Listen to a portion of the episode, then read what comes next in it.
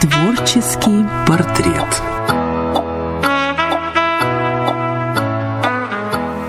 Добрый вечер. Это творческий портрет на маяке в студии Дина Романовская. Сегодня мой гость, поэт Андрей Недавний. Привет. Привет, Дина. Добрый вечер. А, мы э, знакомы с тобой уже очень много лет. Даже не помню сколько. Очень много. Я помню, я еще в школе училась, когда э, при библиотеке юношеской, да, ныне Слядневой, э, был какой-то поэтический кружок, где собирались э, по воскресеньям или по субботам. По читали... воскресеньям это было дело. Да, читали стихотворения, и э, с тех пор, я хочу сказать, э, очень много изменилось вообще в стиле э, написания нашего, наших э, соратников по поэтическому цеху, и это не может нас не радовать. Ты вообще сколько лет всего пишешь? Первые попытки были в детстве, наверное, как и у всех, ну, где-то там в классе пятом, шестом, но это было слишком наивно и смешно, об этом лучше не вспоминать. Ну да, потом, наверное, была школа, когда десятый, девятый, кровь, любовь, морковь, вот это вот все. Нет, да? тогда я не занимался стихами конкретно, даже тебе больше скажу, я стихи ненавидел в школе, потому что их заставляли учить наизусть. Не то чтобы ненавидел, но вот какое-то отторжение было от того, что заставляли. То есть стихи не надо заставлять? Конечно, не надо. Зачем глупость это все? Но когда ты уже понял, что это не просто ты пишешь стихотворение, ну, потому что а, какое-то у тебя настроение лирическое, да, а то, что это стало а, твоим э, способом существования душевного? Ну, скорее это было уже где-то ближе к моему обучению в училище искусств, когда я понял, что я не хочу больше писать тексты для песен, с которых я начинал. И мне больше понравилось думать в тех словах, которые я использую. Поэтому я с удовольствием перешел на стихи. А чем отличаются тексты для песен от стихотворений просто? Ну, по сути, отличаются самодостаточностью. То есть, если в тексте позволительны какие-то пропуски или не особо точная рифма, то в стихах все эти допущения будут очень заметны. Ну и в стихах требуется какая-то больше концентрация, чем в тексте, потому что песне я считаю, я всегда так говорю, в песне все-таки самое главное это музыка. Если это профессиональная песня, э, написанная композитором, не просто там под гитару, что, что, что у нас как бы бывает зачастую. То есть все-таки музыка первичнее? Как правило, в виде исключений есть авторы, которые и могут и текст на первый план вывести, и при этом музыка не будет отступать на второй план. Но таких людей очень мало. А не потому ли э, ты так считаешь, что ты сам э, по своей профессии э, ты музыкант? Да. То есть поэтому для тебя музыка первее? Или все-таки тут что-то что другое?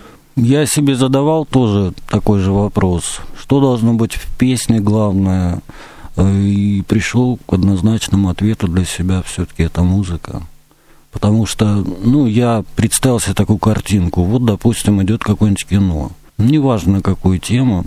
Если вот смотреть без музыки, это будет лишено какого-то драматизма, если он там есть, и каких-то ощущений. А если смотреть под музыку, допустим, не особо уместно, это будет совершенно абсурдное ощущение. Поэтому музыка решает основные задачи в песне, скажем так. Ну да, если сравнивать с фильмом, я почему-то сейчас сразу э, вспомнила знаменитый фильм «Свой среди чужих», да, который мы от музыки в отрыве уже даже не в можем том-то и дело, все вот эти сцены в фильме знаменитые, которые цитируют э, любые э, видео скажем так, контенты. Если убрать оттуда музыку, это будет другое кино. Совершенно. А, давай вернемся все-таки к поэзии. Как ты считаешь, каким ты поэтом был и какой ты поэт сейчас? Мне трудно судить. Я же себя как человек, э, живущий непосредственно в своем теле, вижу и наблюдаю ежесекундно. Это, наверное, заметнее со стороны. Но если делать ретроспективу такую лет 15 назад, допустим, или 20, или, упаси Боже, больше, конечно, я стал другим. Ну, какой ты был? Вот как ты себя ощущаешь? Какой ты был лет? Ну, вот давай, 15 назад. Лет 15 назад это был 2007 год. Я на тот момент впервые съездил в Москву на форум молодых писателей в Липке. Форум меня немножечко так подровнял, потому что до этого я был, может быть, в чем-то наивен, хотя позади у меня был Ставропольский краевой конкурс, где я там неплохо был замечен, третье место у меня было. И, ну, может быть, мне казалось, что я на верном пути. В Москве мне объяснили, что надо работать больше, что нужно концентрироваться, не использовать первые попавшиеся рифмы, продумывать, ну, в общем, работать. Сейчас я не скажу, что я там на две головы, на три выше стал. Скажем так, направление мыслей, когда я пишу стихи, оно принимает более, скажем, такой характер другой даже не знаю, какое слово тут подобрать. Если раньше писалось о чем-то таком более возвышенном, более э, сентиментально символическом, скажем так, сейчас это, казалось бы, можно писать о чем-нибудь бытовом, но находить какие-то детали, которые кажутся интересными. Ну, это все индивидуально. То есть, если я сравнивать буду себя образца 2007 года э, с собой нынешним, получится, что тогда был, скажем так, северянин, хотя я не очень люблю северянина, меня почему-то с ним сравнивали в Москве. Вот. А я на тот момент, по-моему, с ним не особо был знаком, с его творчеством, вернее. То сейчас это ближе, наверное, не, не по уровню мастерства, конечно. Ближе по настроению это к Ходосевичу скорее. Ну, очень интересное сравнение. Давай что-нибудь э, мы послушаем. Э, хорошо. Ну, я могу что-нибудь раннее прочитать, а что-нибудь позднее. Там числа, избежав календаря, событиям заламывали цены, из одного любили сентября, когда-то на двоих немые сцены, И лебедь шею стройную тянул Под музыку плывущую сенсанса. Я целовал красавицу одну При выходе с последнего сеанса. Уже не тронуть струны, словно встарь, И на снегу следов нет чисто-чисто, И до сих пор в обиде календарь На наши не случившиеся числа. Это какого образца? Это вот примерно того образца. Любовь? Да, это любовь в первую очередь. Любовь, она как бы всепоглощающее чувство. И не всегда это что-то телесное или что-то там такое, это вообще любовь.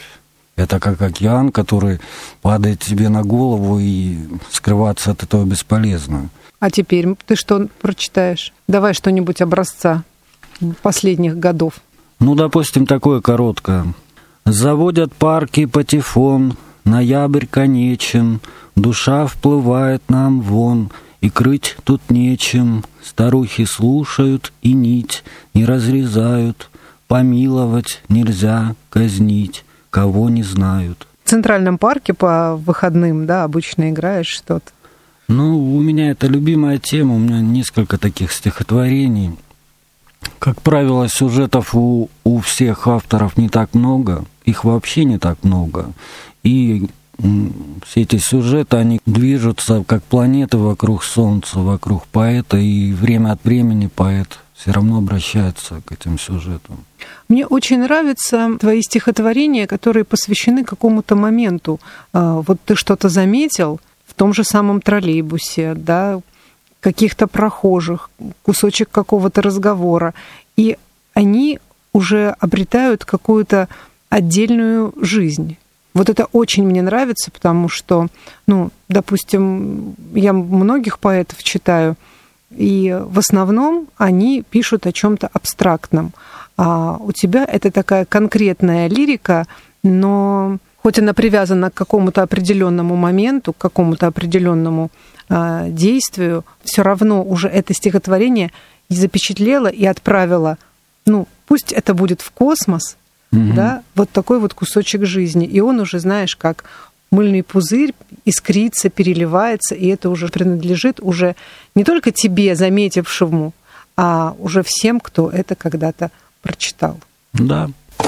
В каждом из нас живет художник, но какой творческий портрет на радио «Маяк». Это творческий портрет на маяке. Мы продолжаем. В студии Дина Романовская. Сегодня у меня в гостях поэт Андрей Недавний. Говорим о поэзии, о музыке, об искусстве. Вообще, тяжело ли постоянно писать стихотворение? Ну, потому что, почему я спрашиваю, для некоторых людей это как способ высказаться, потому что, может быть, в бытовой жизни они несколько косноязычны, а тут можно и в любви признаться, грубо говоря, да, и что-то и высказать свои мнения по какому-то определенному поводу. Что поэзия для тебя? Ну, на первый вопрос отвечу, тяжело ли постоянно писать. Э, я думаю, что у всех это индивидуально. Я раньше писал значительно чаще, сейчас я пишу значительно реже. А что для меня поэзия? Ну, в принципе, недалеко от этой фразы, что как возможность высказаться. Тут главное не сказать ничего лишнего. У меня в стихах такое правило есть. Я их пишу, не задумываясь, что нужно сказать, что не нужно сказать. Я пишу так, как мне хочется, скажем так. То есть а ты много работаешь после над стихотворением?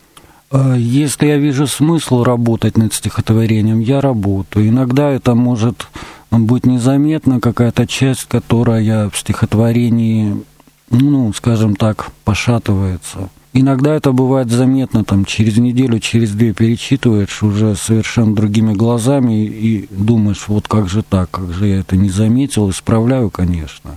А бывают тексты, которые вроде бы как получились, там, и ритмические, и рифмы, там, вроде правильно, я перечитываешь через неделю, ну, оно не актуально просто, мягко говоря. Ну, и бывает просто иногда хочется избавиться от стихотворение, которое тебя преследует. Ты его написал, где-то там положил в тумбочку или в стол, или в компьютере, и пусть оно себе там лежит. Зато ты высказался, и оно тебя больше не беспокоит. А, у меня был случай личный, когда одно из моих стихотворений очень нравится читателям, но категорически не нравится мне. Просто категорически. Так. Но люди просят его читать, э, его публиковать, делают какие-то перепосты, и я думаю, боже мой, ну это же совершеннейшая ерунда. Был ли у тебя такой пример? Постоянно были такие примеры. Вот, э, если брать выступления публичные, они, конечно, требуют больших жертв от автора, потому что, ну, как бы выступление публичное, оно требует каких-то не всегда классических там усыпляющих ритмов, надо что-то сказать повеселее, может быть, похулиганить немножечко. Стихотворения, которые написаны с целью, скажем так, развлечь публику, они принимаются быстрее и с интересом. А стихотворение, которое может заставить задуматься, оно иногда бывает в данной аудитории там, или в какой-либо другой, ну, совершенно неуместным. Очень часто, приходя на какое-нибудь выступление или э, что-нибудь в этом духе, ты понимаешь, что ты берешь с собой совершенно не ту подборку. Она и под эту аудиторию не подходит, и люди какие-то слишком веселые или наоборот слишком мрачные, или поколение не то.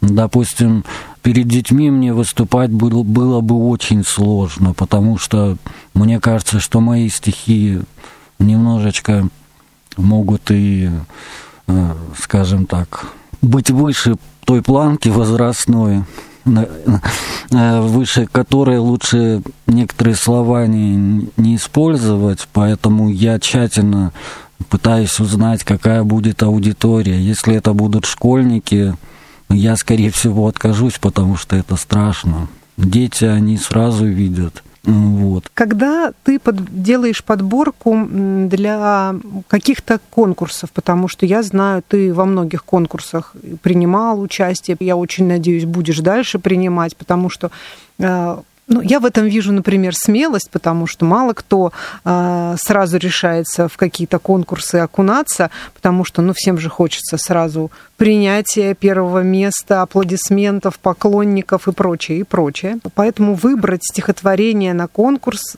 для меня, например, это будет очень сложно. Ну, как, в принципе, вообще выбрать какие-то стихотворения для прочтения, для публикации и ну, потому что это очень субъективно. Как ты э, выбираешь стихотворение? Ну, последний конкурс, в котором я участвовал, был в семнадцатом году. Ну, это не последний, я думаю. Все-таки возраст уже немножечко не тот, чтобы участвовать в конкурсах. А, да и потом конкурсов таких вот, где я бы мог чего-нибудь там сказать новое, их не так много. Если бы я был моложе лет на 30, я бы, наверное, не пропускал ни одного конкурса, потому что хочется как-то понять, что о тебе думают, как тебя ценят и чего-то добиться. А, допустим, конкурс, который был в семнадцатом году, где я занял третье место, это серьезный конкурс, там жюри, авторы, с которыми соревноваться очень сложно – там практически все мэтры, которых читают не только в России, где-то за рубежом, русскоязычные читатели. Ну, в общем, люди известные, с такими людьми соревноваться крайне сложно. Ну, потом у каждого конкурса есть свои требования. Вот в том конкурсе, в котором я занял третье место, там были рекомендации, как лучше составить подборку, и что туда лучше не включать, и что туда лучше включать. Я в этом конкурсе до этого участвовал несколько лет подряд. Да, я один раз попадал в какой-то полуфинал, скажем так, но не в финал. В финал я ни разу не выходил, в 17-м бац и вышел. Я не скажу, что я каждый раз какую-то подборку делал лучше и лучше. Скажем так, я в 17 году понял, что а сделаю такое я, вот как будто я вообще в первый раз. Выбрал свои самые лучшие, как мне казалось, стихи, подумал, как их разложить по, по порядку, чтобы это выглядело не набор текстов, а именно подборка. И, как ни странно, это сработало. Даже скажу по секрету, что из той подборки 8 из 10 стихотворений у меня начинались э, на слово «как». Я это заметил уже после того, когда я занял третье место. Ну, в общем, да, это было удивительно для, для, даже для меня. Я сразу не смог заметить этот. А есть ли здесь а, какое-нибудь стихотворение, начинающееся со слова «как»? Я думаю, есть, надо поискать. Как в поезде в районе Лисок, меж тамбурами втихаря, мы курим и на пять ирисок одна бутылка вискаря.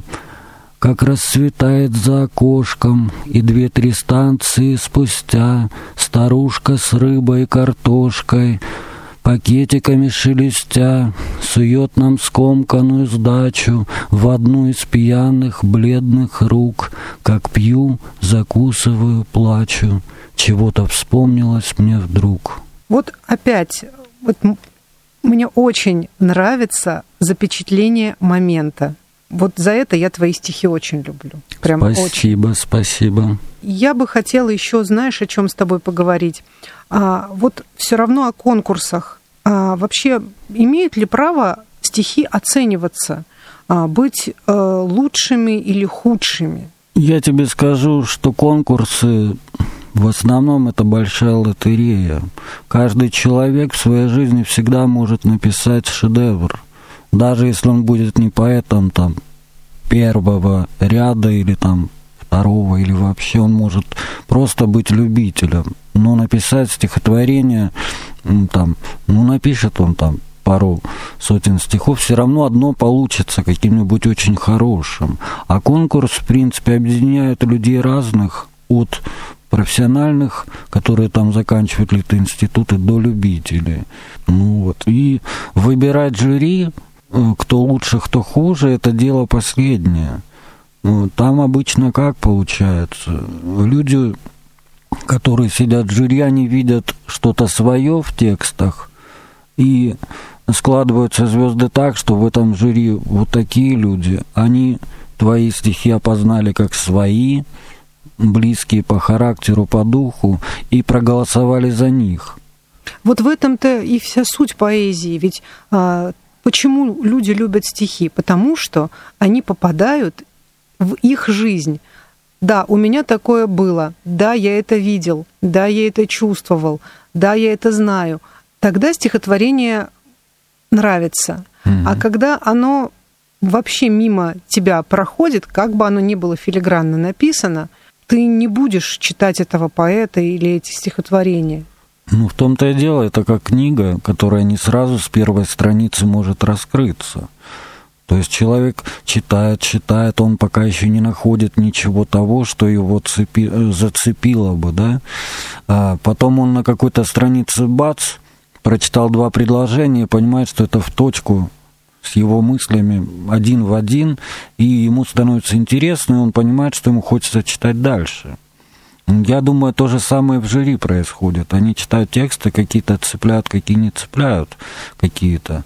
А автор он тоже не знает, кто будет в жюри, ну, может быть, знает, но он же не знает, что им конкретно может понравиться. И потом писать, посылать подборку под какое-то определенное жюри, это тоже... Ну, такое себе занятие. Да, занятие неблагодарное.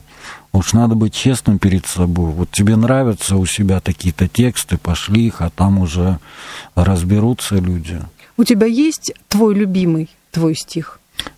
Ну да, у меня последние, скажем так, 5-6 перепросмотров, которые регулярно делаю в своих стихах, как бы образовался один единственный стих, который, ну, как бы считается каким-то моим личным для себя достижением. Он коротенький, и ты его, наверное, знаешь. Любой поэт, когда пишет, он не, не, не застрахован от каких-то вещей, которые он не ожидает даже сам написать. То есть ты начинаешь иногда писать об одном, потом ход мысли резко меняется, и бац, сверху, как яблоко на Ньютона падает, какое-то озарение. То есть пишешь, пишешь, а потом приходит строчка, вроде бы она тут и не нужна, но чертовски подходит. Это август дрожит листвой, в шумном парке сквозь листву Блики солнца плывут плотвой, заплывая за синеву. Это ты, приобняв рукой, ствол березы чуть желтоватый, Оборачиваешься строкой, уплывающий за экватор.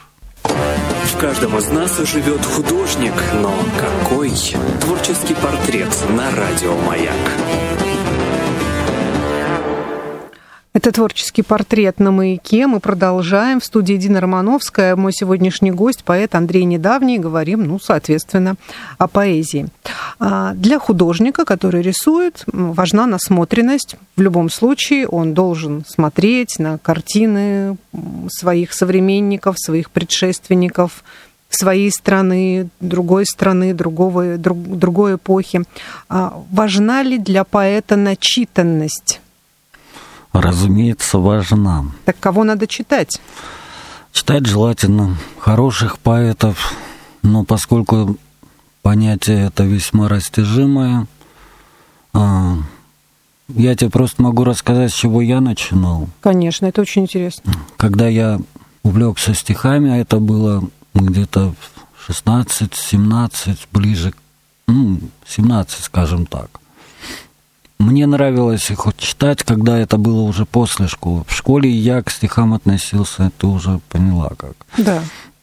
Весьма критически. Хотя я с легкостью учил стихи наизусть и читал, даже пятерки за это получал. Вот. Сейчас я бы не рискнул учить стихи наизусть. Вот. Ну, поскольку это был еще Советский Союз, книг издавалось очень много, все они были с большими тиражами, и наши ставропольские авторы а, того 87-88 года, и всероссийские, скажем так, известные. Но я покупал все подряд.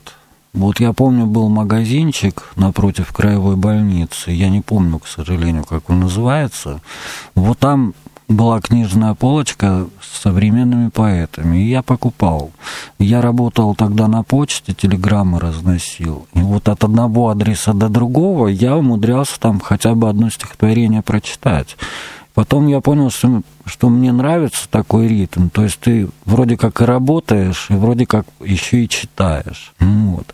И мне эти авторы безумно все нравились, хотя я их ни, никого не знал, даже сейчас, может быть, фамилии не все вспомню, а может быть и вообще не вспомню. Вот. Читать надо начинать, ну, может быть, может быть, все подряд. Потом приходит понимание, что из того, что ты прочитал, как бы лучше для тебя самого. Но сейчас, когда у нас под рукой есть интернет, есть интервью каких-нибудь мастеров, да и вообще, если автору повезет, он попадет там на какой-нибудь разбор полетов или на мастер-класс кому-нибудь из наших больших поэтов, тогда ему имеет, этот, имеет смысл этот вопрос задать по поводу что читать самому мэтру или кому-нибудь еще. В общем, люди, старшие товарищи, коллеги по цеху, они всегда могут подсказать, а ты, допустим, того-то читал, а вот этого читал. Но когда человек начинает, ему некому подсказать, то не особо, может быть, даже важно, с чего начинаешь читать. Но ведь есть опасность, если вот ты начинающий поэт, условно, да, а тебе ты читаешь вот одно, второе, третье, ты начинаешь все равно бессознательно подражать тем стихотворениям, тем авторам, которых ты читал. Есть такое дело. И я очень много встречаю, к сожалению, каких-то псевдо не будем авторов называть, чтобы никого не обидеть, но очень много похожих стихотворений друг на друга. А, это сплошь и рядом. Человек так устроен, ну, допустим, э, есть у человека способность к имитации, он попадает в другую среду, он слышит этот язык, и, глядишь, через неделю он сам говорит на этом языке уже. Я не имею в виду иностранный, допустим, если Ставропольского края уехать куда-нибудь там в Оренгой, там наверняка говорят несколько иначе. И такая же способность имитировать и подражать и в стихах, да, безусловно, люди, наверное, когда читают, они понимают, вот, а почему бы вот не использовать вот это? Ну, это если человек разумный, анализ стихотворения там делает, а вот что здесь сильное место, а что слабое. А простой человек, он же наверняка таким анализом не занимается, он не разбирает стихотворение, вот оно ему понравилось, как сейчас говорят, зашло. Вот. И все. А потом, ну, часто бывает, что ты что-то где-то, какие-то кусочки, может быть, фрагменты мыслей запомнил, и через какое-то время их уже начинаешь воспринимать как свои собственные. А еще в стихотворении большая опасность – это интонация. Самое главное – это ритмика все-таки. Очень хорошо можно там на какой-нибудь пятистопный ям подсесть. Очень хорошо можно. И потом с этого ритма очень трудно соскочить. Поэтому, ну, как бы, да. А интонации многих поэтов сейчас же в интернете можно многих послушать, как они это делали, читали, даже поэтов прошлого века. Там, там, того же Есенина даже можно послушать, как он читал. Конечно, есть такой элемент, что можно просто как бы себя вообразить вторым там кем-то, но это, конечно, глупое занятие. Лучше быть первым самим собой, чем пятым. Да, да, даже среди себя. Чем пятым Бродским там или вторым Есениным. Хотя вторым не знаю. Наверное, их уже 2 миллиона до нас было Есениных. Таких. И будет еще 2 миллиона после да. нас Есениных. Давай еще что-нибудь прочитаем нам, пожалуйста, и потом я задам тебе очень хитрый вопрос. Давай, может, поговорим хитрый вопрос, а потом я почитаю. Давай. А, у тебя очень своеобразная манера читать стихи, ее ни с кем не спутаешь. Когда твои стихи читают другие люди, не хочется ли тебе им сказать, нет, здесь не та интонация, здесь тут, тут темп не такой, а здесь нужно акцент было сделать не здесь, а вот здесь. Или наоборот, ты, когда тебя читает вслух другой человек, думаешь, надо же, а оно оказывается совсем про другое. Угу. Ну, я тебе скажу, я свои стихи со стороны в исполнении других людей слышал раза два-три, ну, три точно, не два. Один раз это был актер, читал мои стихи, ну, там была подача такая академическая, причем у него такой грудной мужской голос, совершенно не мой голос. То есть, когда я пишу стихи, естественно, я не таким голосом их пишу, грубо говоря. То есть, мой голос, как там у Никольского было, да? Я птица слабая, мне тяжело лететь. Примерно такой голос у меня. Э, второй случай был, по-моему, Лена Гончарова читала мое стихотворение. Вот. Она умудрилась в нем найти место и его немножечко так сакцентировать таким образом, что я увидел в своем стихотворении другой смысл. Ну вот у нее как-то это получилось. А в третий раз, это было как раз в семнадцатом году, я не ожидал, что я займу третье место и начал праздновать раньше времени победу других. А когда мне надо было выходить на сцене, я оказался в другом месте. В общем, до сцены я не дошел, и только потом уже подходя, я услышал, как читают мои стихи на правах человека, который занял третье место. Но это тоже было не фонтан, скажем так. В основном я слышал мнение даже мастеров и прочих, они предпочитают чтению актерскому, чтению авторское. Потому что автор в любом случае, даже если он там с каким-нибудь там придыханием или там шепелявит, или гнусавит, или там слишком звонкий у него голос высокий, он все равно прочтет это лучше, чем актер. За редкими исключениями. Я всегда вспоминаю, как э, актрису забыл. Ну, в общем, неважно, она читала Бродского. Это более того, что она его читала очень академично, она еще и выбрасывала не, не нравящиеся ей четверостишие. Да, это Алла Демидова было. И как бы я там нашел, это, по-моему, даже в Лермонтовке, я взял кассету, чтобы себе переписать и кому-то подарить. Заодно решил послушать. Вот. И у меня шеститомник Бродского есть. Я решил сравнить. Ну, следить глазами по строчкам и слушать, как это читается. И я, к сожалению, даже не к сожалению, к ужасу обнаружил, что места, которые ей не понравились, она просто выкидывала. Поэтому... Поэтому лучше все-таки автор. Лучше все-таки автор, каким бы он ни был. Ну, есть авторы, которые по каким-то там физическим затруднениям не могут читать. Это другой вариант, совершенно другой. Я все равно позволю себе немножко похулиганить уже к финалу нашей Да, похулигань, беседы. конечно. Я только этого и жду. И э, хочу прочитать тебе мое любимое твое стихотворение. Вот как я его слышу. Угу. От чего бывает грустно человеку лет пяти? От того, что пахнет вкусно, но кончается почти этот блинчик со сметаной на тарелочке с каймой. Или если папа с мамой спорят в комнате другой – или вдруг температура, а хотелось в рыжий лес. Вот и ждет тебя микстура. Кошка сдохла, хвост облез. Так что спасибо тебе конкретно за это стихотворение. Для меня оно любимое, оно у меня в избранном лежит, и я его читаю своим детям. Спасибо, это очень приятно. А еще тебе отдельное спасибо за то, что ты в этот воскресный вечер а, пришел к нам сюда, а, за поэзию и Твори еще, мы тебя читаем, очень любим и очень ценим. Спасибо большое. Это была программа «Творческий портрет». В гостях сегодня у меня был поэт Андрей Недавний. А я с вами прощаюсь. Услышимся через неделю. Всем хорошего воскресного вечера и пока-пока. Творческий портрет.